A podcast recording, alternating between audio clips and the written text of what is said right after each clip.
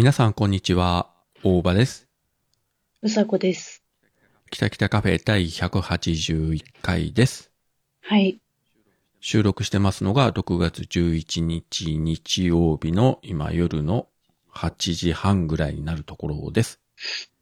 はい。というわけで、えーなぜ今、おさこが笑ってごまかそうかと、ね、思っているかというと、えー今日収録の時間に遅れてきまして、はい。うん。まあ過去もそういうこと何回かあったんで、私も別に動じることなく、うんえーツイキャスを配信して、はい、お待ちしておりましたと。はい。すいまはい、せんね。いうことで、はい。はい。どうしたですか？あのね、はあの、私さ、今仕事してるじゃん。はい。で、あのね、帰ってきて、お風呂入ってさ、で、ちょっと涼むとさ、眠くなってしょうがないんだよね。うんうん。で、大体いつもアラームかけて寝るんだけど、もう今日に限ってアラームかけずに寝てんだよね、これね。うんうん。で、ふっと目が覚めて、あ、ツイキャス見ようと思って開いた瞬、ね、開いて大場さんの名前を見た瞬間、はっ、え、待って、今日、今日何日？今何時？浦島太郎みたいくなっちゃって。慌てたよね、もうなんか、ま、頭真っ白って本当にこのことよね。あの、この番組長くお聞きの方は、まあご存知と思いますけれども、まあ過去こういうこと何回もありましたんで、うん。えーもう別に驚かないというか、うん。うん。まあ、いつものことだなという形で、私は、はい。何も動じることなく、淡々とツイキャスをしておりました。はい。よかった、こんな相方で。っていうか、こんな相方にさせちゃったんだよね。いやー、私も、やっぱり5年やるとね、人間がこう、できましたね。人格者になりましたわ。ほんとね。いや、私といる人はね、みんな人格者になってくんだよ。ありがてえまあ、。そういう、えー人格者になった私でございますが、ではい。、話飛びますけど、うん。今日夕方ね、つい1時間半ぐらい前にあの、北海道で大きい地震が起こりまして、ほんと。それも知らなかったのか。だって寝てたから。まあ、北海道にいれば気がついたでしょうけどね、さすがに。そうだね。あの、7時ちょっと前に、まあ、自分はあの、NHK の、あの、福岡ローカル放送でこう、天気予報を見てたんですよ、あ明日以降の。だいたい夜7時前ってね、ローカル局う、んそれぞれやってるんで。そしたらいきなりテレビから、あの、うん。緊急地震速報のあの音が流れてきて。あの、スマホではなくてテレビから。さすがにビビって、おーおーっていう感じで。で、最近ね、地震が多いから、あ、ついに福岡近辺も来たのかと思って画面よく見たら、うん北海道地震速報出てて、うん。いや、それは大事だけどさ、うんあの、あくまであれはさ、まあ、備えるための速報なんで、うん。まあ NHK の仕組み的に多分全国的に流したの と思うんだけど、ちょっとさすがに北海道の地震の速報をさ、福岡で流すことないじゃないと、字幕とかで出すぐらいでいいんじゃないと思ったんだけど、そうよね。うん。さすがにね、心臓に来ましたよ。久しぶりにあの音を聞くと。すいません。北海道がすいませんね、本当に。うん。で、苫小牧沖で最大震度が5弱だったかな？5弱？へえ。札幌がでかいね4とかで、かなり広範囲、あと青森とかね、東北の方まで広がってて、うん。まあさっきニュース見た時にはまだ大きい被害出てなかったんだけど、まあその後ね、どうなったかわかりませんけど、うん。うんまあ多分、札幌の市街地は中継やってたけど、まあ別に皆さん普通に歩いてたんで、まあ多分札幌は大丈夫なのかな。うん。うん。まあでもね、この前あの5月の連休の時に石川県の方ではね、うん。揺れて、最初は大丈夫かなとか言ってたら結構やっぱり古い家屋がね、潰れてたりしてたんで、うん。あの今太平洋側とかほら、あの線状降水帯でね、大雨になって被害も出てる一方で地震が来てとかさ、うん。うん。なかなかね、もう物騒ではありますけどね、まあこればっかりは防ぎようもないけれど、うんとね、いつ来るかわかんないもんね。そういうね、故郷北海道が大変なことになってるのに君はうん。うん。寝てたと。いや、いや、いいけどさ、寝てて。そしてさ、ちょっと言っていい、ええどうぞ。あの、ちょっと夢見てたんだけど、はあの、もうさ、お客す、お客さん相手の仕事してるわけ、今ね。接客業なんですよ。あ、はい。この私がだよ。そ、そのあなたがですよ。でさ、ね、お釣りを渡そうとするんだけど、うん。まあ、例えばさ、ね、あの、簡単な計算だよ。1000円引く980円って20円みたいなさ、うん超簡単な計算なんだよ。うん。それをさ、一生懸命電卓で計算してんのにさ、全然ん計算できなくてさ、私が。うん。お客さん、え、大丈夫？この人みたいな目で見られるしさ。なんなら暗算でできますけどぐらいな感じで目で見られてさ、すいません、ちょっと待ってくださいとか言って、一生懸命計算する夢っていう。でもね、昔自分お金をね、扱う仕事を少しやったことがあるけど、うん。で、まさに今みたいなその980円の分で1000円扱ってお釣り20円とかも当然あるけど、うん。やっぱりね、暗算でできるものでも必ず電卓は叩いたね。やっぱり。うん。うん。で、なおかつ2回は叩くね。そうしてた。そうだね。うん、そうだね。1回だけじゃ打ちミスがあるから。うん、うん。で、額の大小に関わらずね。うん。それやっとかないとね、ううんん。怖いんですよ。だからほら、お金をね、あの、自動的にね、機械で計算するやつがあるけど、ATM みたいに。うん。あれならね、まあいいけど、やっぱ人の手でね、お金を預かってお釣りを渡すとかなるとさ、うん。やっぱりね、あるいは普通のね、スーパーのレジみたいにピッピッとこう読み取ってね、やってくれるんだったらいいけど、そうなんですなかなかね、手計算でやらなくちゃいけないときは、やっぱり電卓ですよ。うん。暗算はね、よほど簡単なときにはね、20円とか10円とかパッとわかるもんやったらいいかもしれないけど、やっぱりね、電卓は叩いた方がいいと思いますよ。そうなんだよ。そう。経験上。そう。そうい、ね教わったからさ、私もまあ電卓でやってたわけよね。うん。もうさ、何回やってもさ、正解が分かってんのに、その正解の数字にならないわけよ。え、なんで？と思って。まあそこが夢の不条理なところで。ねえ、本当にね、相当私ストレス溜まってんだなと思って。まあストレスはね、はい。あの、前回の言いましたけど、ね、うさこが。う。うんん。やっぱりあの、男の裸を見て、心の安定を図ると。そうだ、私最近さ、なんかイライラしてると思ったら男の裸を見てないんだよ。あれさ、あの、あの話の後にさ、あ、はい久しぶりに佐藤見ようと思ったらさ、もう終わってんじゃんね。なんか見れなくなっててさ、見れねえよ、くそって。ねえ、なんだっけ、あの人、原田泰造の裸が見れねえよ、くそと思いながら、悔しいと思いながら寝ました。やっぱ YouTube とかにも出てないの？出てない。どうなんだろうね。いや、そこまで、そこまで無償にさ、見たくて必死こいて探すわけでもないんだけど。でもさ、ほら、心の安定を取り戻すためにね、例えばそのうん原田泰造裸とかで検索してさ、そうだね。ちょっと私、それ待ち受けにしようかな。それはやめろ。それ他の人に見られた時にやばいぞ、相当。そうだね。みんなドン引きすると思うよ。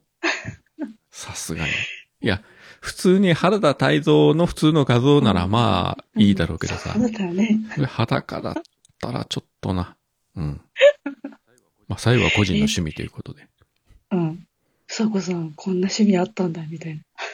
かないしは、さ、あ、ちょっと私にもこの画像くれませんかとかいう同士が現れるかもしれない。ああ、それだったらいいけどね。どんな同士かよくわかりませんけれどもね。いや、それは変態同士でしょ まあまあ、その変態うさこ様ですけれども、うん。あの、前回の終わりの方で、なんか話したいことがあるけど、次回でいいよと言ってたじゃないですか。うん。メモはしてるけど、とか言って。うん。それは、今日言った方がいいんじゃないですか？よう覚えてんね。すごいね。さすがだね。いや、多分あなたは言ったことを忘れてると思って私はちゃんと覚えているわけですよ。私、今この瞬間言われるまで忘れてたよ。まあ多分そうだろうなと。で、自分も言わなかったスルーしてたら多分ね、誰かから、うん。ところでうさこさん、あの話って何ですかというね、多分メールが来ると思うんで。出しました、メモ帳。はい。はい。あのですね、あの、今日のなおの話なんですけど、はい。あの、ね、聞こうと思って、まあ、再生を押すわけですよ。なんだっけ、あの、洋梨の呪いっていうタイトルの回ね。はい。あれをさ、聞こうと思ったんだけど、全然再生できなくって、くるくるくるくる回っちゃってさ。ほう。で、まあ、入り直したりさ、なんかいろいろやるんだけど、何回チャレンジしてもぜ全然聞けないわけよ。ほう。で、なんか調子おかしいのかなと思って、あの、じゃあ他の番組聞いてみようと思って、他の番組ね、くだばなとかさ、じゃあ聞こうと思ったらさ、ちゃんと聞けるわけ、再生になるわけよ。なんだよ、ほう聞けんじゃんと思って。じゃあ、じゃあもう一回戻って聞いてみようと思ったら、やっぱりね、くるくるして全然聞けないんだよね。これはなんだ？洋梨の、いや、違う。ごめんごめん。ごめんごめん。ごめんごめん。私ちょっと嘘ついた。ごめんごめん。あ、これは怒って怒られる。るぞ。これこれ。ごめんごめん。なおさんごめん。ごめん。今私が悪かった。違うんだよ。洋梨の呪いっていうタイトルじゃないんだよ。洋梨だけにっていうやつでしょ。今見たけど。呪いとかいうサブタイトルあったかなと思って今、あの、ポッドキャストアプリで開いたら、第62回洋梨だけに点々点という、この回ですよ。そうです。そうなんです。ごめんごめん。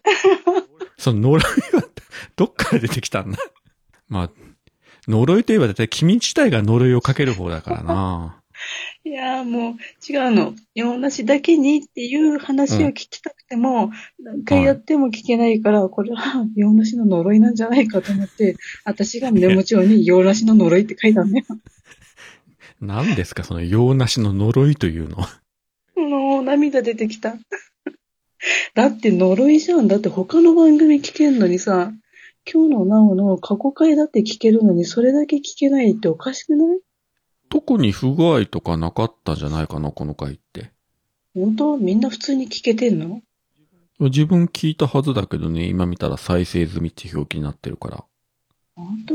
何？これ私だけ、私には聞かせられない内容だから、お前聞くなよってことなんだ。それはあれだよ、グリーンの呪いだよ。ああ、くそ、グリーン名。もうすべてグリーンが悪い。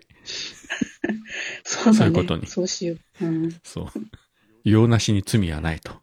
らもう、用なしだけにっていう再生回数1個稼げないのはグリーンのせいだっていうことでね。いや、でも冗談抜きで、いや、今試しに再生ボタンを押したら再生できたけどね。本当？私本当日にちを空けて何回も何回もチャレンジしてんだよ。でも全然できないのよ。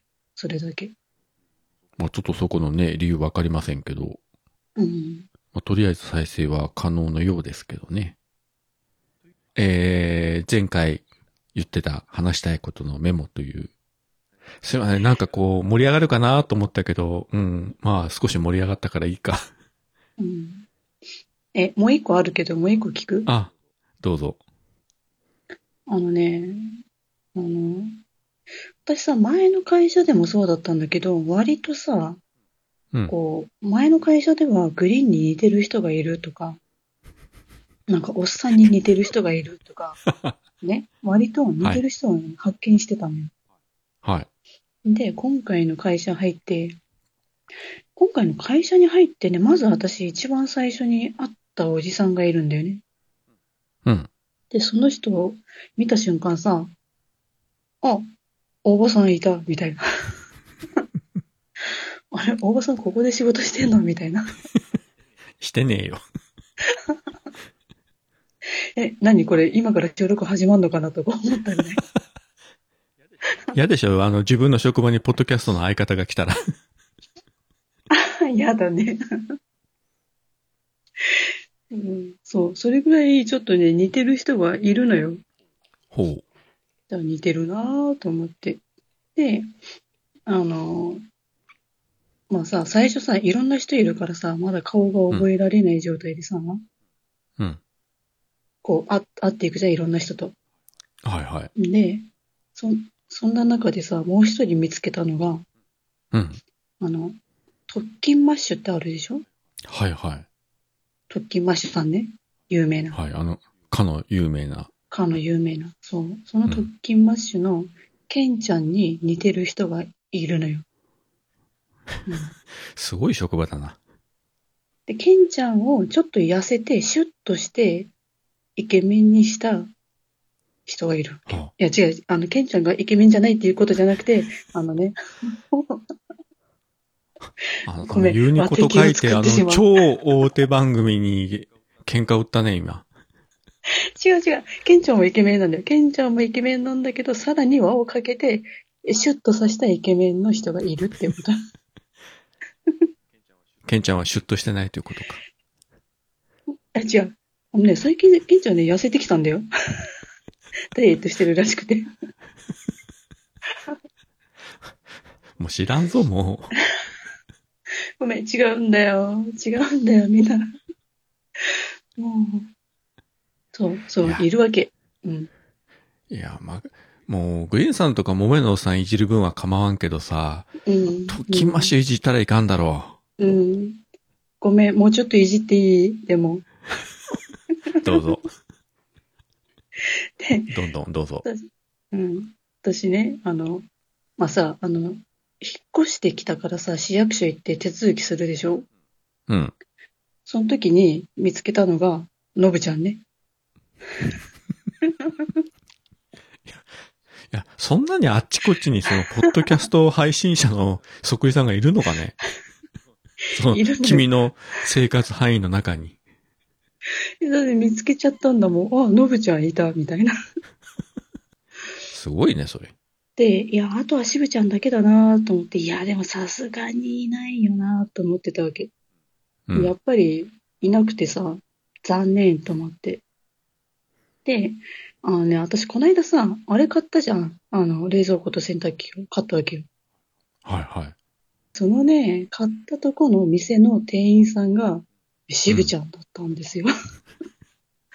もうそう、あ、来たと思った。あ、揃ったと思ったもんね。あれ、嬉しかったわ、見つけたとき。なんか、君のこう、頭の中で強引にこう変換してるような気がしなくはないんだけど。だって、そんなにあの、うさこのさ、うんね、行くところにその配信者のそっくりさんって、いるの？とか、自分もまあ割と配信者の人、会った人多いけど、うちの近所とかで似たような人一人も会ったことがないけどね。いや、ね、それはさ、見た目そっくり、うり二つとかいう、そこまでそっくりじゃないんだよ。でも、なんとなく雰囲気似てるとか、ね、あ、それっぽいのぶちゃん。これはのぶちゃんやろ、みたいな。これはしぶちゃんやろ、みたいな感じ。もう誰が見ても、ほぼほぼ、ああっていうぐらいのそっくりではないけど、ああ、でも言われれば確かに似てる、みたいな。まあ、すごいといえばすごいけど、うん。まあ、このね、今この回聞いてる方々もそういう経験があればぜひ教えていただきたいんですが、自分は今のところね、ね。そう、そっくりさんに会った経験がないので。でも、マジでね、本当にケンちゃんはそっくり。そして、ん。笑うと可愛くて、私の今の癒しって。癒されるわーと思って。まあね、癒されるならいいけどね。うん。いや、えでも本当に会ったことないからな、自分は。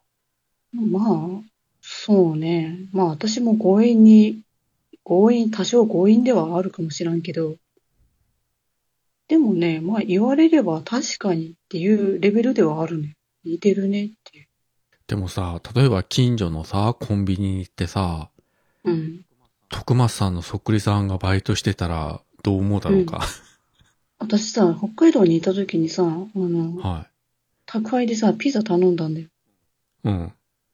ピザだったけど、まあ忘れたけど。で、届けに来た人さ、玄関開けたら、徳松さんにそっくりな人、本当にマジでそっくりな人来てさ、お、徳松さんやんみたいな。うわ、みんなに見せたいと思ったけどさ、写真撮っていいですかとも言えないじゃん。言えないですよ、それは。ちょっと我慢したけど、マジでそっくりさんだってびっくりした。ペラペラペラペラ喋りまくるけれども、意味不明なトークを繰り広げるとかいう、そういう人でした？いや、もう寡黙な、もう必要なことしか喋らずに去っていくっていう。間違いなく徳松さんではないね。そうですね。そこで判もう別。100%、100%徳松さんではないね。それでわかる、確信が持てました。うんうんまあ、世の中似てる人が3人はいるという話もありますので、あのー皆様方も、うん。そういったね、ポッドキャスト配信者に似た人と会ったとかいう経験がありましたら、ぜひ、えーお知らせいただければ、と思います。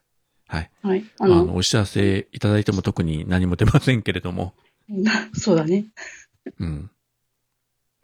でもなんかそれだけ、まあ強引かもしれないけど、似てる人に会うという確率はすごいと思うけどね。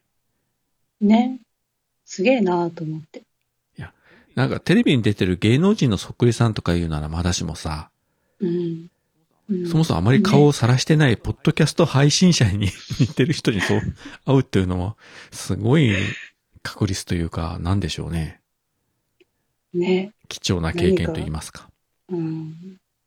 いや、それだけでも、まあ、この会社来てよかったなと思うよ。あ、ネタができたな、みたいな。まあそうね。あの、我々は何があっても全部をネタにできる立場でありますので、まあそれでね、楽しんでいければと思いますが。はい。桃屋のおっさんの、オールデイズだ、ネッポン。というわけで、えーっと、ハッシュタグの紹介を今週もさせていただきたいんですが、はい。まずは、黒柳りんごさんからですね。えーはい前回の感想で、いつからセクシー系ポッドキャストになったんですか？いろいろ想像して笑いました。人生の折り返し地点。確かにそうですね。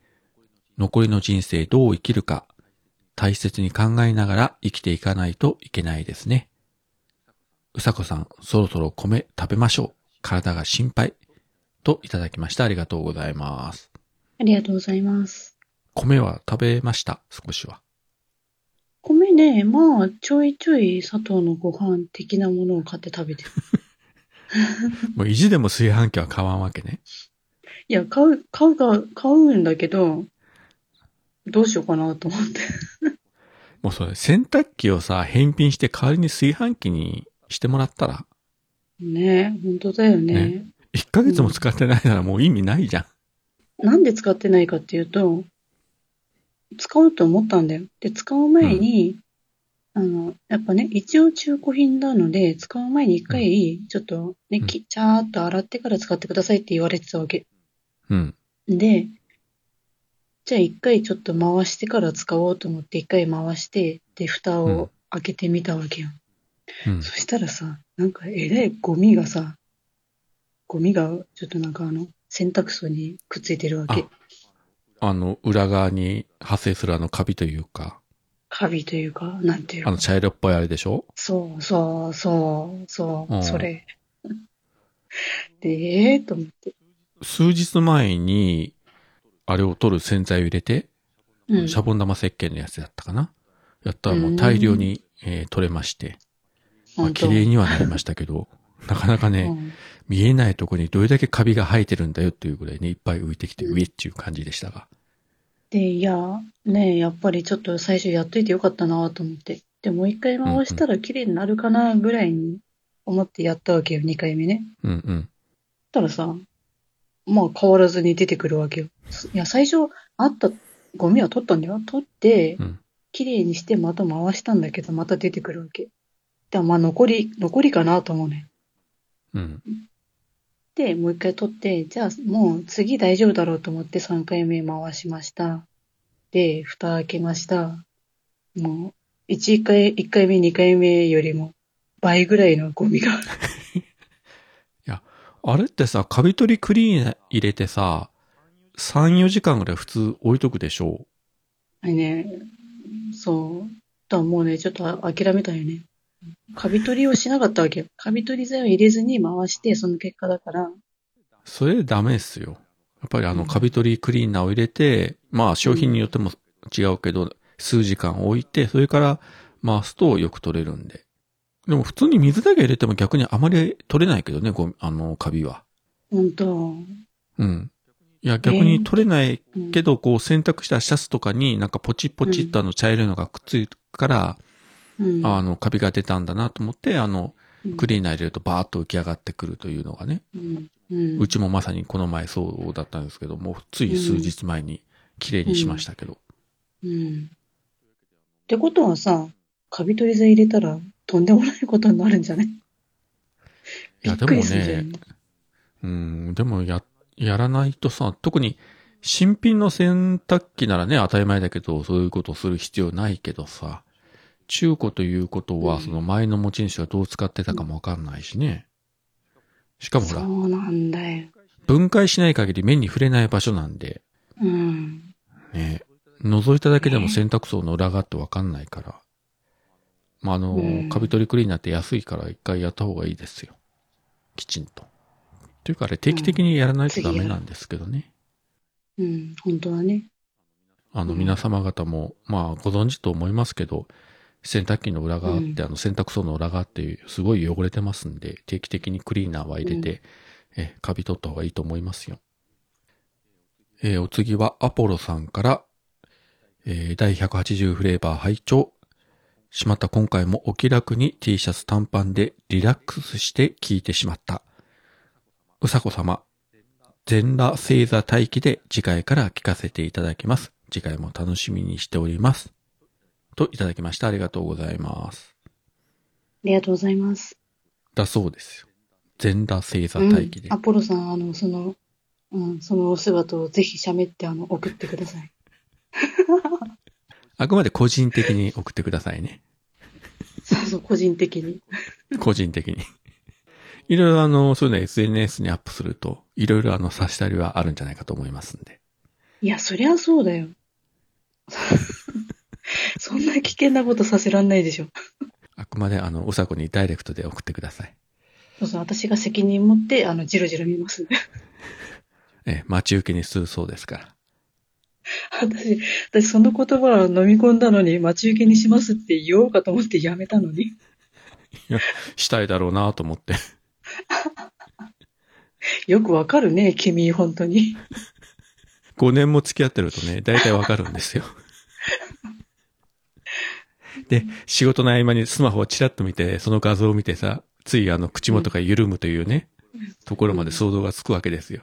ついてこう、ニヤッとしてしまうところがね。よくわかるね。いやマスクしててよかったと思いながらニヤニヤするんでしょ。怖いわ。怖いわ、本当にう。ん。もうあの、職場の上司に見つからないようにしてください。ああ、上司が何言おうと、あの、本当にうちの上司もクソみたいな上司なんだ。いや、もうき、もうこんなのリアルな人に聞かれてたら私社会的に終わるわ。はい。えー、次は、芹沢智之さんからですね。えー、180フレーバーにて、大場さんの娘さん、えー、うさこさんの息子さん話から、自身の親について考えさせられた。昨年に父親が亡くなった直後、還暦を迎え一人暮らしの母親だが、メールでたまに連絡くれるものの年一ぐらいでしか帰省できてないので少し不安になる。といただきました。ありがとうございます。ありがとうございます。あの、つい先週ですね、うちと身内で不幸事がありまして、うん。で、まあ、葬儀のために、あの、娘二人帰ってきて、うん。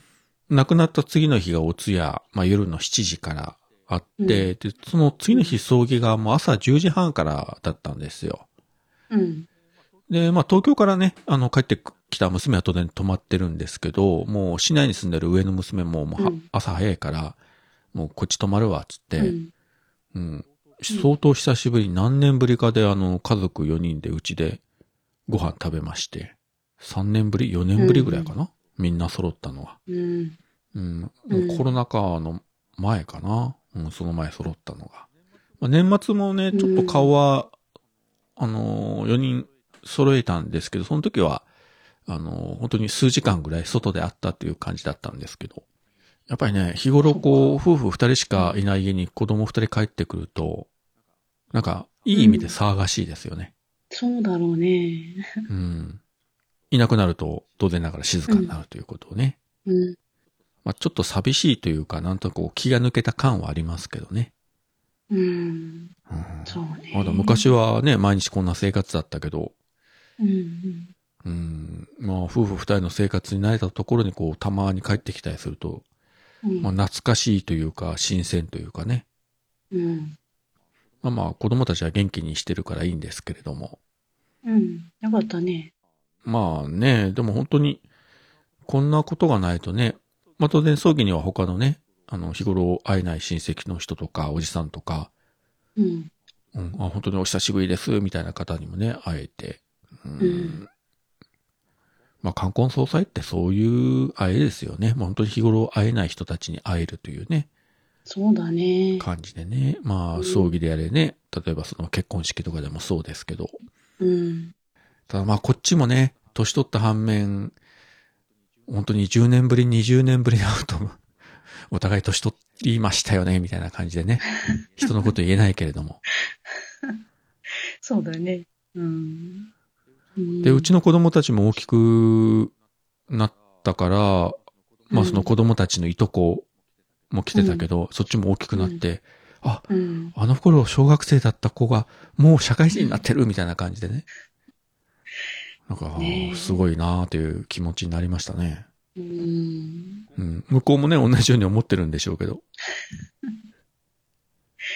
みんな思うよね。う。うんん。こういうね、集まれる時に集まれるっていうのはやっぱ大事ですわね。うん。うん。はい。えーっと、次は、アポロさんからもう一つ、えーっと、令和5年5月31日、アップルポッドキャスト拝聴日報丸2で、こっちでもキタキタカフェ入れていただいてます。ありがとうございます。ありがとうございます。そして、ハッシュタグはこれが最後かな。えー、マッシュさんから、これも前回の感想で、えー大丈夫です。大場さんの奥様の態度から大場さんへの愛が溢れてますから、といただきました。ありがとうございます。ありがとうございます。溢れてるかどうかはまあよくわかりませんけれども。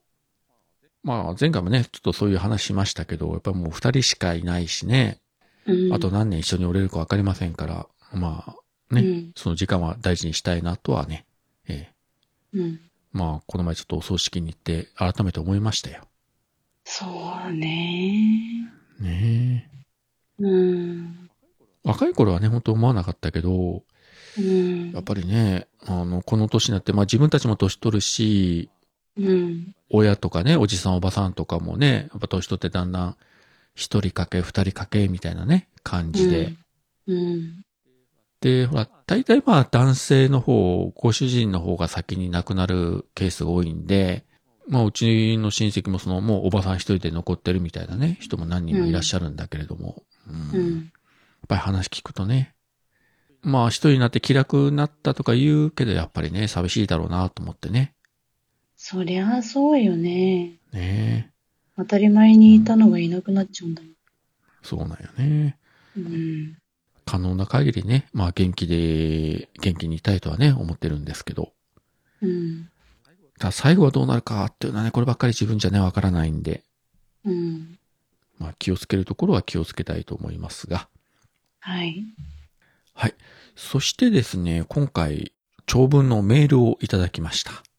はい。えー、ナルト姫からですね。うん。大場さん、うさこさん、こんばんは。かっこ、今書いてるのが夜中なの。いつも楽しく拝聴しております。そろそろまたお手紙書こうかなと思っていました。そうです。エロです。うさこさんがむしゃくしゃした時は、男の裸を見ると落ち着く、と話していたのを聞いて、なんか呼ばれた気持ちになりました。私もそうです。うさこさんは具体的なことは言っていませんでしたが、えー私も心をリセットするために、エロゲをしたり AV 見たりしています。残念ながら生身の人間のものを見れてないのですが、性欲を満たしているというよりも、なんか最近はこっそり第三者を覗き見してる気分です。わら。大場さんもまだまだ現役のようで嬉しいです。えー最近ドラマ、あなたがしてくれなくてもにハマってしまい漫画も読んでいるところです。セックスレスをテーマにした二組の夫婦の気持ちのすれ違いなのですが、お二人はこのレスに関してどう思ってるかなとぶっちゃけた質問をしてみました。なかなか重い、悲しい、そして考えさせられるテーマだなと思いました。よかったらお話してください。梅雨入りしましたね。お体には気をつけてお過ごしくださいね。うさこさん、ご飯は炊飯器なくても鍋で炊けますよ。栄養バランス気をつけてください。といただきました。ありがとうございます。ありがとうございます。えー今、もう読みながら何箇所か吹き出しそうになったんですけれども。うん、なんで？いや、もうそうです、エロですとこう断言するのがやっぱさすが姫だなと思って。で、なんか呼ばれた気持ちになる。さすが姫。うん、ねこういうとこ好きよ。こう、なんて言うんでしょうね。すがすがしいね。ここまで、えーきっぱり包みか隠さず言ってくれるというのはね。ねえ、ほんとよ。あまり女性でさ、こういう下ネタの話する人少ないじゃないですか。うん、下ネタでもないのか、これは。でもさ、心をリセットするためにエロゲをしたり AV 見たりしていますってさ。あまりこれ普通女性いませんからね、うんここまでは。実際そういうことをしてたとしてもね。ああさらっと言うのがかっこいいよ。第三者を覗き見してる気分ですって。まあこれやばいかもしれないけれども。いや、でもね、なんかわかるんだよね。わかるわかる。こう、それを見て、せ自分の性欲を満たすっていうより、人のを見て楽しむみたいな。ええー、みたいな。うん。だから、あれなんだよ、もうさ、知らんよ。男の人とかさ、他の人とか知らんけどさ、うん AV とかのさ、あの何、内容とかもさ、ちょっとなんか楽しいものがいいよね。知らんけど。なんかあまあ、いわゆるリアル系じゃなくて、うん、こう、そうそう、あの、本当に、本当になんか作り物みたいなさ、なん、なんていうの？あの、なんか変にドロドロ気持ち悪い感じのは見たくないじゃんね。そこ、はいはいはい。画像の中までもさ、まあ、所詮はね、フィクションだから、うん。楽しませてもらいたいよね。まあ、金払ってね、レンタルで見たりするんであれば特に。お 金払って、この内容かよって言ったらさ、相当無視、ねえ、損した気分になるもん。まあ、それは人ね、それぞれいろんな趣味がありますから、そらね、もう無知で叩くのがいいっていう人もおるでしょうし、まあ、うん純愛系がいいっていう人もいるでしょうし、うん、ねまあ、それはいろいろありますけどね。う。うんん。まあ、でも確かにね、まあ、AV っていうのはまあ覗き見るっていう意味では確かに覗き見てるわけですからね。まあリアルじゃないにしても。そうね。これ昔、あなんかヤフーニュースかなんかで見たかな。やっぱり特に若い人とかが、全然その性経験がない人たち、特に男の子が、うん。高校生とかね、大学生か知らんけども、そうやっぱそういう AV を見て、まあそれは見たいでしょう。で、うん見て、うん。これがなんか普通だと思ってうん、彼女ができた時に、AV と同じようなことをしてね、し失敗すると。うん。いや、そりゃそうだろうと。いや、気持ちはわかるけどね、特にさ、ね、二十歳前後のさ、男の子って、まあ自分もそうだけど、もう性欲全開じゃないですか。うん。もうはっきりと頭の中ドピンクだから、でうん、彼女ができたりすればさ、もう、極端に言ったらもう押し倒すことしか考えてないわけですよ。今は装飾系って言われる人が多いから、今はそ多分ないだろうけど、まあ自分の若い頃なんかはやっぱ結構そういう、ね、実際にね押し倒さないけどさ、押し倒したいと思ってるわけですよ、内心は。うん。う。うんん。で、そういうね、もう性欲がもう頭の中にも渦巻いて悶々としてるね、兄ちゃんたちが AV とか見て、あ、彼女ができたらこういう風にすればいいんだなと思ってさ、そらビデオと同じことしたらさ、それはいかんだろうと。うん、それはいかんよ。あれはちゃんと演技とか演出も入ってますし、編集も入ってますし、ねでもあれがでも普通だとやっぱり思う人もやっぱり一定数いるらしくて、え。うん。いやー、だからね、あれなんだよ。なんかさ、小学校とかでもさ、一応ちょっとなんか保健体育とかで習うじゃん。まあね。中学だよ小学校か、うんうんうんでも、さ、その知識ってさ、本当になんか、ふわっとしたさ、あんまり先生も話したくないから、あんまり表現、ね、直接的な表現使わずに、なんかやんわりみたいな感じで言うじゃん。まあ、どちらかと言ったらもう、その性欲というよりもその生物学的な話？そうそうそう、人間の体的な、構造的なみたいな。うん。要は、えっ、と、精子と卵子が、えー結合して、で、うんそこで妊娠して、ね、10ヶ月経ったら子供が生まれるとかさ。うん。それもどちらかというと生物学的な話でさ、まあまあ、それもある程度の知識、知識としてはね、うん。いるだろうし、まあ特に、まあ女性はね、まあ生理の話とかもあるから、まあそれはそれで必要なんでしょうけど、うん。ただ、それだけじゃね、現実的には。ううん。だからまあ国によっても違うけど、結構早い時期からもう学校できちんと教育して、もうあの、避妊の方法とか学ばせるっていう国もあるやね聞くし。うん。うん。まあそれはそれで大事なことではあると思うよね。うん。まあだから、そうね。まあどっちがダメ、どっちがいいとかいう話でもないけど、うん。でもある程度、ある程度はさ、言っとかないと、教えとかないと、ね、親もだって言わないじゃん。子供。逆に親こそね、言いにくいと思うよ。うん、でしょ？うん。だからさ、誰も、誰からも聞かされないわけよ。で、誰からも聞かされないのに AV ばっかり見て、そういったね、知識だけ頭の中で膨らんでいく。うん。ただ、いざ実際ね、そういうね、状況になった時にさ、うん、それは大変ですよ。で、挙句の果てにね、もう妊娠してしまったみたいな。で、そうなった時に、やっぱうりん被害というか、辛い立場になるのは圧倒的に女性の方じゃないですか。そうなんだよいやね。、男にもその責任を取るとかいう話はもちろんね、あるけどさ、もっとそれよりやっぱりうん女性の方が本当にさ、まあダメージを受けるわけだし、まあそれで結婚して、まあそれから幸せな家庭ができるんだったら、まあそれはそれでいいでしょうけど、みんながみんなね、うんそうなるわけでもないし。まあ特にね、変な話、学生で子供できたとか言ったらさ、うん。そら大騒ぎになるしさ、昔ほら、あの、金八先生でもね、あったけどさ、うん。うん。ね、杉田薫が、そうだねうん、古い話だけど、あれもあの当時のテレビドラマとしては結構衝撃的なテーマだったけどね。今ならあれだろうけどあ。のうん。あの時代にしてはすごかったよ。うん。しかもね、ゴールデンタイムのドラマで中学生が妊娠するとかいうことうん、よくやったなという感じだったけど。いや、だから、でもそのあたりの、やっぱりきちんとした話とか、特にほら、日本人って、あの、性的な話とか性欲については喋んないじゃないですか。うん。なんか、喋る方が悪いみたいなさ、喋りにくい雰囲気になってんじゃんね。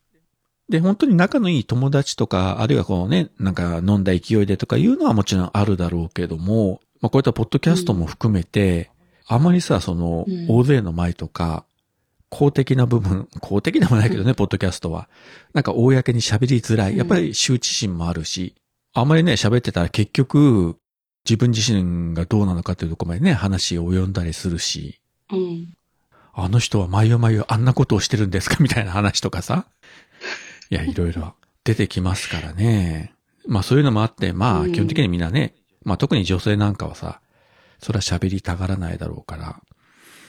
で、あの、まあ姫のね、あのメールの中でそのレスのテーマにしたこのドラマの話。これちょっとドラマも漫画も自分全然知らないんですけれども、まあ夫婦間のレスの話というのもね、うん、まあ、どこまでどうかわかんないけど、よよくまあニュースとか、まあマスコミとかでその問題点取り上げてますわね。うん、うん。特にほら結婚して子供ができたら、もう全然ね、奥さんの方からしたらもう、夫が相手してくれなくなったとか。で、夫の方からしたら、妻が全然もう子供にかまけて自分を見てくれなくなったとかいうね。うんまあそんな話とかもよく聞くけど、まあ、実際がどうなのかというのはね、直接的に周りの人に聞いたこともないければ、逆に聞かされたことも正直ないんですよね。いや、あの、うちの夫婦はレスで悩んでるんですよとかいう話をリアルで聞いたことがないので、うん実際のところはどうなんだろう。いやいや、そういう悩み持ってる人はね、もちろんいるだろうけどね。うん。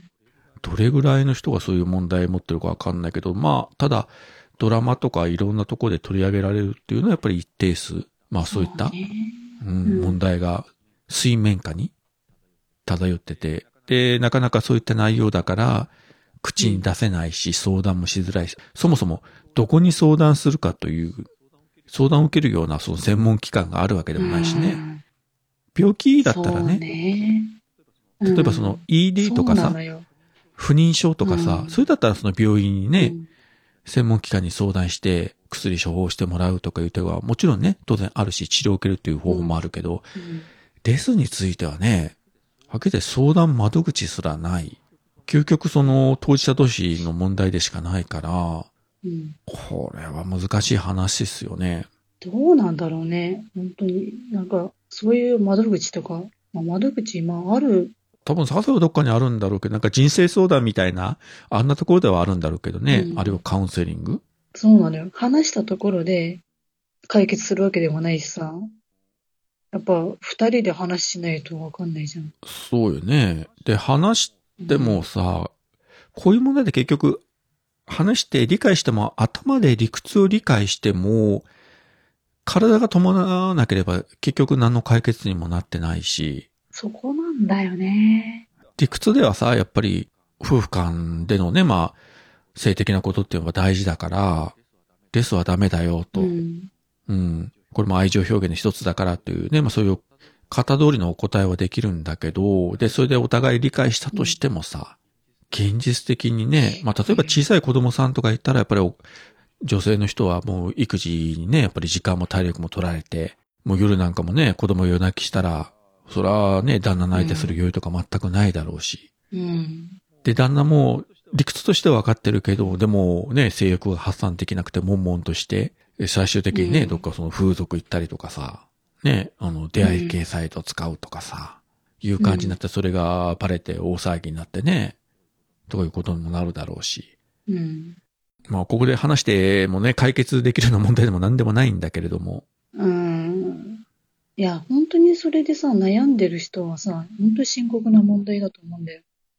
だって、それ、それがきっかけでだってさ、いや、旦那が、ね、奥さん相手にしてくれないから旦那が浮気しました、それで離婚しましたとか言ったらさ、もう人生終わってんじゃん。うんうん。ね、幸せになろうと思って結婚してさ、子供生まれたのに、こんなになるみたいなさ、うんうん。こんなはずじゃなかったみたいなさ。付き合ってる頃はそこそこ関係があったけど、結婚したらもう全然ね、何もなくなったみたいな。うーん。そういう人もいるやに聞くし。うん。だからもうまた子供すらできないというね。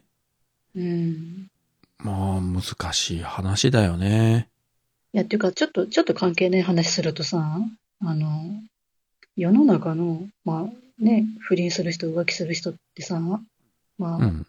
今までの流れで言って、ね、男が浮気するもんだ、みたいな感じで来てるじゃん、ずっと。うん。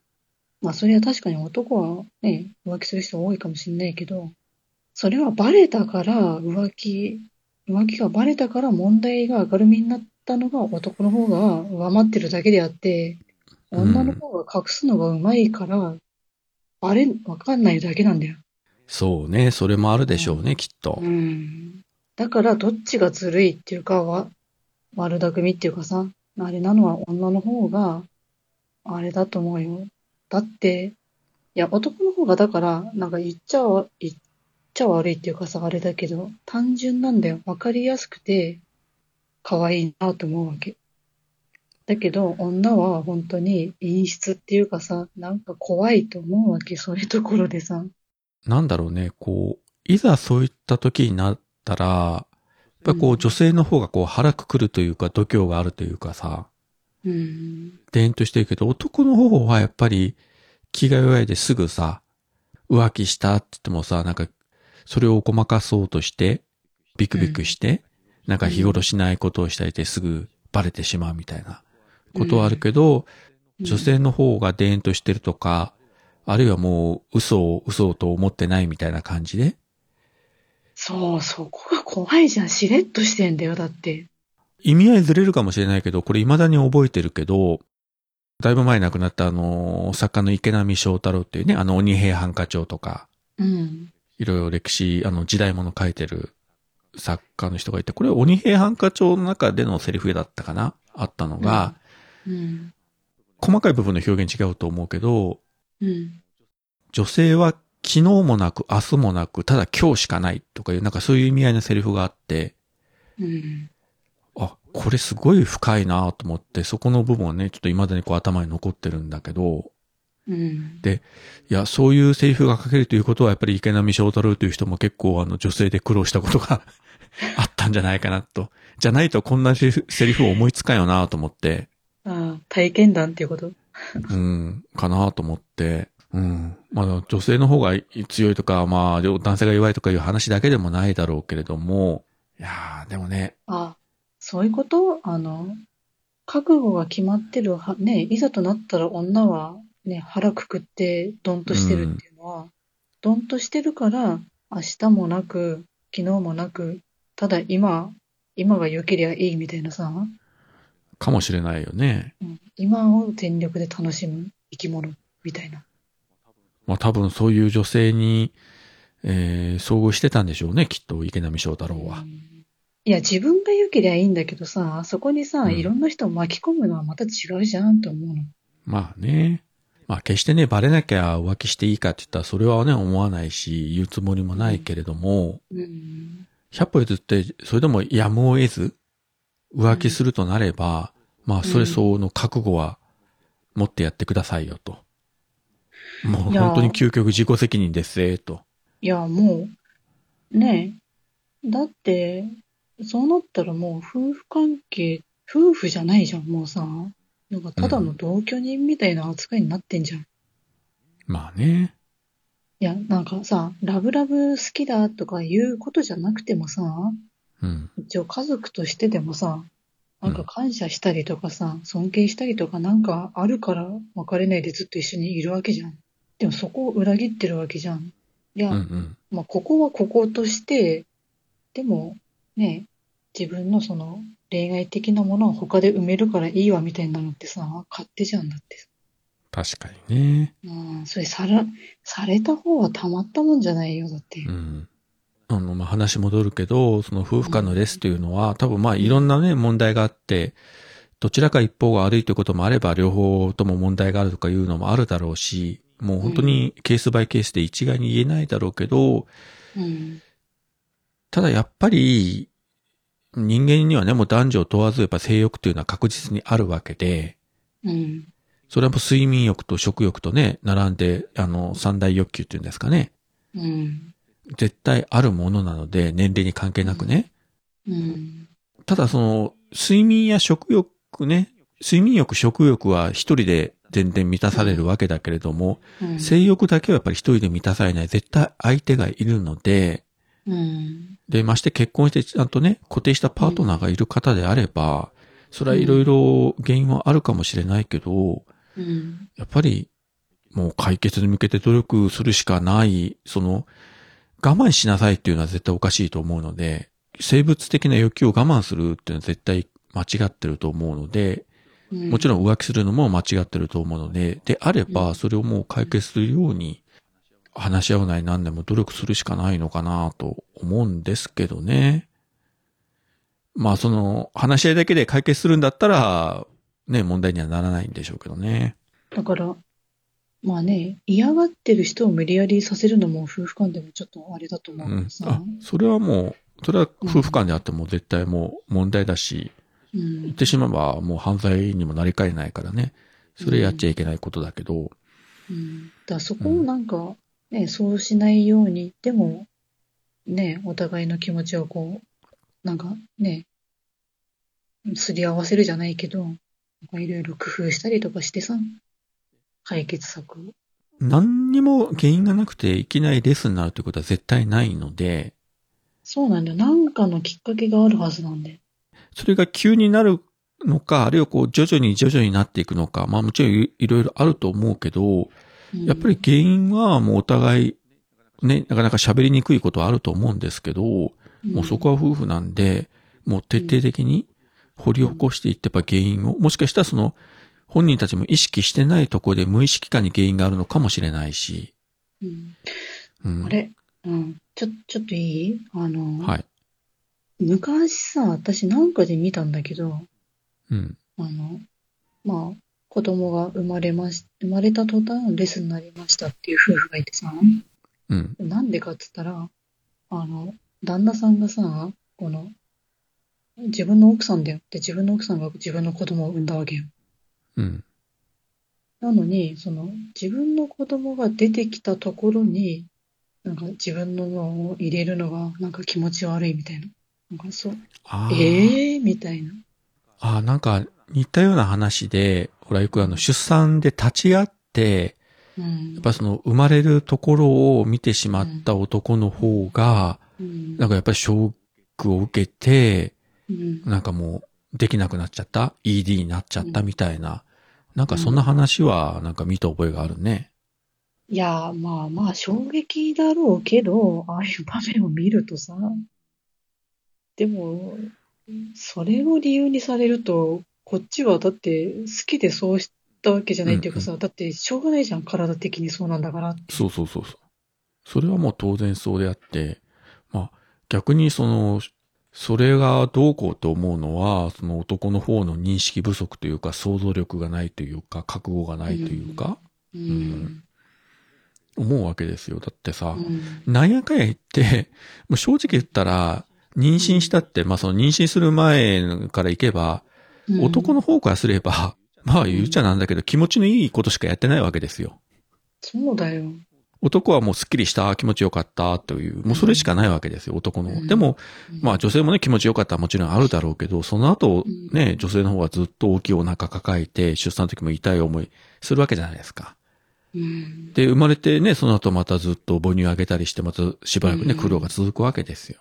うん。うん。で、それに対してあれこれ言うというのは、もうそれは男のわがままと思うんだけどね。ねえ。ね。大概気持ちのいいことやってんだから、その分責任取れよ、お前もと。私は思いますけどね、男としても。うん。例えば、うちの妻結構頭痛持ちで、うん。薬飲まんといけない局面が多かったけど、やっぱり妊娠したら薬ってあんまり飲めないじゃないですか。うん。うん。だからね、やっぱ母乳を与えてる間も影響があったりするから、うん。だから、その、もうに、頭痛ひどいのにもう、妊娠、まあ、授乳期間終わる、もう2年間ぐらいもずっと薬飲めずに、やっぱずっと苦しんでたりしたわけですよ。まあもちろんね、うんそれだけじゃないけど、育児大変だったし。うん。で男の方は、そういった思いしないわけじゃないですか、全う然。ん。うん。全くもって。子供が、妊娠、妻が妊娠しとろうが子供が生まれようが、自分自身の体には何ら一切影響がないわけで、うん。うん、薬飲もうがお酒飲もうが、ね、うん。全然平気なわけなんで、うん。それ考えたら、そら多少のことはやっぱ我慢してちゃんとやんなさいよと思いますけどね。だそこの、ね、相手を思いやる気持ちっていうのが欠けてる人が多すぎるんだよ。うん。大場さんみたいに考える人ってね、稀なんだよ、本当に。自分もやっぱり結婚して子供ができて、な妊娠してとかね、子供ができて分かることがやっぱ多々あったんで、うんやっ。ぱり、その、理屈では分かってたけど、実際ね、妊娠して出産して育児してってどれだけやっぱりその女性に負担かかるのかっていうのは、やっぱその場になってみ見てやようやく分かったことで、やっぱそれまでやっぱり結婚してやっぱ子供欲しいねってね、お互い話してたけど、うん。それははっきり言ってまあ結構軽いというかさ、うん。本当単純に子供欲しいっていうぐらいしかなかったけど、実際いざそうなったら大変じゃないですか。うん。妊娠中もね、生まれた後もう。ん。やっぱり女性の方が負担大きいし、うん。それやっぱ毎日目の前で見てたらさ、ね、頭痛いけどね、薬も飲めないし、みたいなさ、うん。寝不足だけど夜中に起きてね、おっぱいあげないといけないとかさ、うん。あるわけじゃないですか。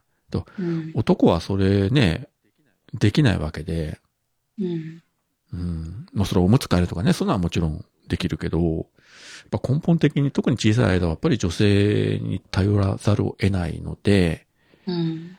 その状況下で、ねえ、それはいろいろ、ね、子供の方ばっかり見て、妻が自分の相手してくれないとか、うん。うん。夜ちょっかいかけても、しっしと追い払われたとか、それはいろいろあると思いますけど、もうそんなこと死を抹殺じゃないかと思うんだけどね。だからそれが、うね、5年も10年もその状態が続いたら、それは、それはそれで逆にいろいろ問題だけどね。うん。まあもちろんね、その出産、妊娠出産だけがレスの原因ではないでしょうけど、うん。でもやっぱり何か原因があるはずなんで、やっぱそういう状況になったら、もう包み隠さず、腹割って、やっぱり話し合って、原因を探っていっして、原因が見つかったらそれを解決するようにも、夫婦間であればもう二人で努力するしかないと思うんですけどね。そうだね。何か原因は絶対あるはずなんで。うん。で、もう話し合って話し合って、もう全部さらけ出して、それでも分かり合えないんだったら、もうその人じゃないってことじゃん。うんうん。そういうことです。うん、で、もしかしたら結論としても別れましょうってことになるかもしれないけど、うん。それはそれで一つの道だと思うんですよね。うん。もう無理して何が何でもいいあの、絶対別れちゃダメだとか、うん。いうこともないと思うので、それ無理するともっと悲惨な状況にお互い陥っていくので、うん。だから関係が修復できるんだったら、やっぱり原因究明して、で、仮に、まあ、どうしても原因がわかんないとか、原因分かったけど、やっぱ解決できないとか、うん。もうどうしてもこの人とはもう二度と何もしたくないとか、いうふうになってしまうんだったら、もう別の方向をね、方法を考えるしかないと思うんですよね。そうなんだよ。それが、ね、いや、今はこんな分かり合えないけど、でも好きだから一緒にいたいし、もしかしたらこの先変わってくれるかもしれないしっていう期待でさ、うん。ずるずる言ってさ、で、2年後、3年後経ってもまだ平行線で、全く話が噛み合わないみたいなさ、っうん。ていうのも辛いよね。気持ちはあっても、でも分かり合えないみたいなさ。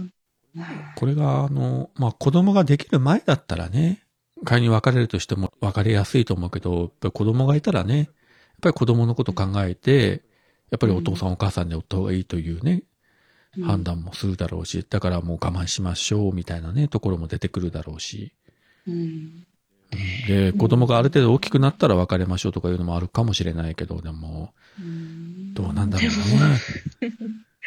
我慢しましょうって思いながらいうるん。夫婦を見ながら育つ子供もどうなんだろうと思うけどね。うん、そうね。子供にとってね、やっぱり決して幸せじゃないと思うんですよね。いや、難しいね、こういう話は。いや、難しいよ。こんなの話し出したら止まんない。深いよ。多分本当にね、あの、夫婦一組一組でやっぱり問題っていうのは違ってくるので、そうそう、あの、ね、見た目同じでも、でも中身は全然違うじゃん。全然違うね。うん。だ一人一人違うからさ。答えがないんだよね。これっていうのはさ。安易な解決策はもう絶対ないので、うん。ただ、やっぱり最後はもう徹底的に話し合うしか多分ないんじゃないかなと。うん。夫婦であればね。そうね。う。うんん。あの、夫婦だから話し合わなくても心が通じるとかいうのはね、それはあの幻想だと思うので。幻想だよ。だってテレパシー使わない。そうよ。ねえ。うん。うん。我々テレパシーとかね、持ってないし、ニュータイプでもないんだからさ、絶対心通じ合わないんだからさ、言葉でしか通じ合えないんだからさ、どんなその難しいことでも、ね、話しにくいことでも、恥ずかしいことでも、やっぱり言葉に出さない限り、夫婦だろうがね、これは親子だろうが、友達だろうが、絶対人と人は通じ合わないので、そうだね。本当に。言葉を交わさなくても相手の心がこう分かるとか通じ合えるって思ったとすれば、それはう、ん。あなた一人の勝手な幻想ですよと。都合のいい幻想だよと自分は思いますね。そんなに、あの、都合よく人の心は読めないし、多少読めるかもしれないけど、うん。心底は読めないので、うん。ね、夫婦間だからこそね、言いにくいことはあると思うし、いや、こんなこと自分の妻に言ったら恥ずかしいとかさ、うん。いや、自分はこんな性癖があるけど、これをね、要求するのは恥ずかしいとか、まあそういろいろあるかもしれないけどさ、そんなことでもやっぱり、きちんと言葉に出して言わないと、通じ合わないと思うし、お互い理解できないと思うし。うんうんい、や、ねえ、それこそさ、いや、自分の旦那にこんなこと言えない男に言ってる人とかもさ、それを他の男に求めるのも、随分堂々としてるなぁと思ってさ、それをね、奥さんこんなことしてますけどって知らされた旦那さんかわいそうだなと浮気したからといってさ、じゃあその相手とさ、まあ、体の相性が100%一致するかどうかっていうのはまた違う問題ですからね。浮気してもやっぱその相手ともうまくいかないってことだってあるわけで。う。まあ普通にあるよね。ねじゃあ特会引っかいしますかって話になるし、それもなかなかね、現実的には難しいでしょうし。うん。そこで変な苦労するよりもやっぱりさ、きちっと全部さらけ出して話し合ってさ、問題解決に努力するしかないんじゃないかなと思うんですよね。うん何なんだろうね。なんで言えなくなるのかが不思議。あの、一番、こうさ、自分の、なんか、外も内も一番知っててほしい相手なんじゃないのと思うけどね。うん。まあ多分中途半端なプライドでしょうね。プライドな、それも、それが中途半端な、また中途半端なプライドだと思うのよ。うん。うん。マウント取りたいというかさ、ああ。なるほど。そういう気がする。これはもう男女を問わず。えええ、ええ身内にマウント取るの？じゃあそれがなければ、特に夫婦であれば、まあ親子だったらまたちょっとね関係が違うからあれだけど、やっぱり夫婦だったら、さっきうさこが言ったように、うん。表も裏も全部さらけ出せるわけじゃないですか、本来。うん。うん。うん。いや、それは恥ずかしい部分もあるけどさ、でもやっぱこういった大事な問題をきちんと解決しようとするためであれば、そんなプライドは捨ててきっちり言葉をね、尽くして、お互い理解してもらうしかないと思うんですよ。ただそれができないっていうのは、変なプライドが邪魔してるんじゃないかなと思うけどね。うん。だって逆にさ、その裏も表も全部恥ずかしいことも全部話してさ、それで理解してくれたらそんな幸せなことないじゃんね。と思うのですけどね。そうですかねうん。外に求めるより身内に求めなよってちゃんとって思うよ。浮気してさ、一時はいいかもしれないし、それは気持ちいいとは思うんだけれども、それは性欲がね、解消されるだろうけどさ、一時的には。でも、決して長続きはしないしさ。そうなんだよな。うん。うん、で、うん最終的には、もうね、とんでもない、もう悲劇的な結論にたどり着くしかもないわけなんで、まあ、もし自分直接の知り合いから相談があったりすれば、まあ多分今言ったような話と同じこと言うかなと思うんですけど、まあ、最終的にそれでも浮気したいならもう、あとは、まあどうぞと、その代わり、それ相応の覚悟は持ちなさいよと、もう言うことぐらいしかできないですね。うん。まあ絶対するなって言ってもする人はするんでしょうけどね。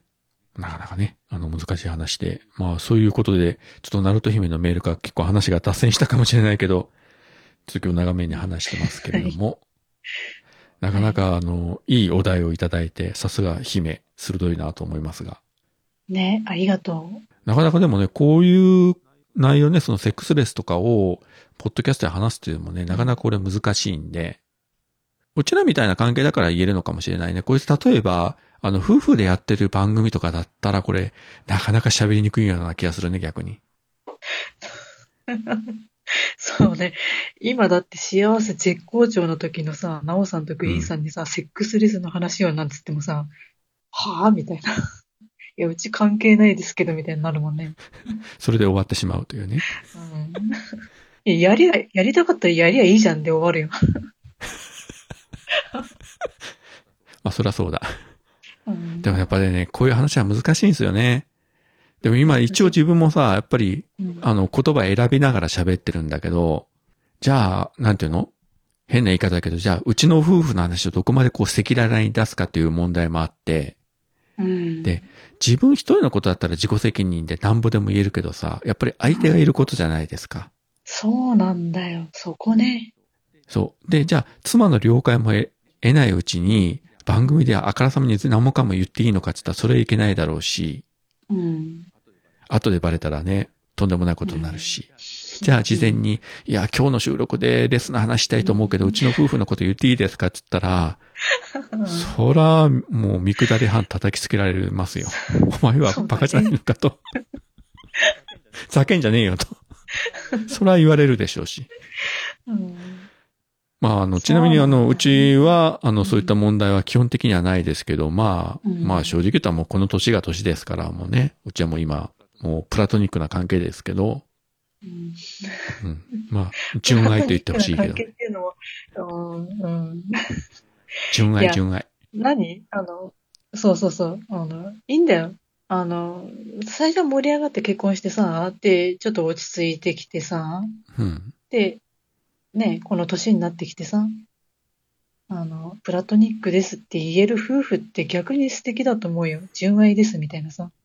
羨ましいよ。本当に。結婚して30年でさ、それは30年前と同じようにはさ、ならないよ、絶対に。うん。うん。なってたら逆にちょっとおかしいと思う。30年前と何も変わってないっつったら、ちょっとどっかおかしいんじゃない、この夫婦はと。いう感じで。そうね。う。うんん。まあでも、まあまあこれはあの、真面目な話で言えば、あの、夫婦のあり方はいろいろあるので、お互いにそれで満足してあれば、レスだろうがレスでなかろうが、ね。じゃあその、頻度が月に1回だろうが週に1回だろうが、もうそれはもう全然いいと思うんですよ。お互いがそれで満足してさえすれば。うん。うん。結局レスの問題って、どっちかは現状これでいいと思うけど、どっちかに不満があるということじゃないですか。そうなんだよ、ね。やっぱそこをね、すり合わせていく原因を探るっていう話し合いは、やっぱ絶対に夫婦であればこそ必要だと思うと。うん。お互いに満足してるんであれば、別にうん無理やりね、回数を増やす必要とかもないし、うん減らす必要もないんじゃないかと。あとはもう自然にあるがままでいいんじゃないかなと思いますけどね。難しい話ですけどね。はい。難しいね。まあ、特にこれはね、あの結論が出る話じゃないんですけれども、まあでも、うん夫婦の話でずっと言ってたけど、別にあの、結婚してないね、男女間のね、あの、まあ恋人同士でも同じような問題はあると思うし、うん。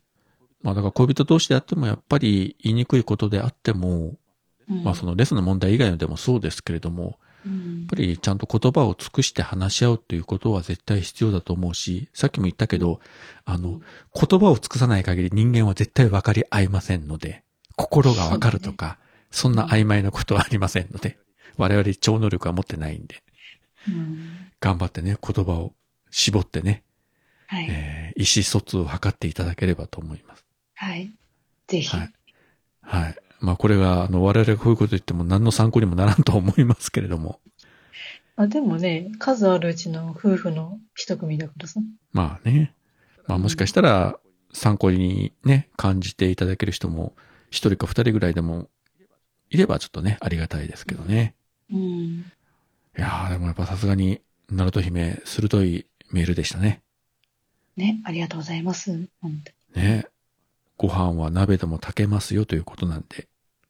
そう、あのね、会社にの人にも言ったらさ、うん。鍋でもいけるよとかさ、IH でもいけるよって話を聞くわけ。そうそうそう。うん。でもさ、絶対私のことだからさ、焦がすんと思うんだよね。蓋開けたら真っ黒とかさ、絶対なりそうじゃん。怖いわ、と思って。まあじゃあ当面やっぱり砂糖のご飯。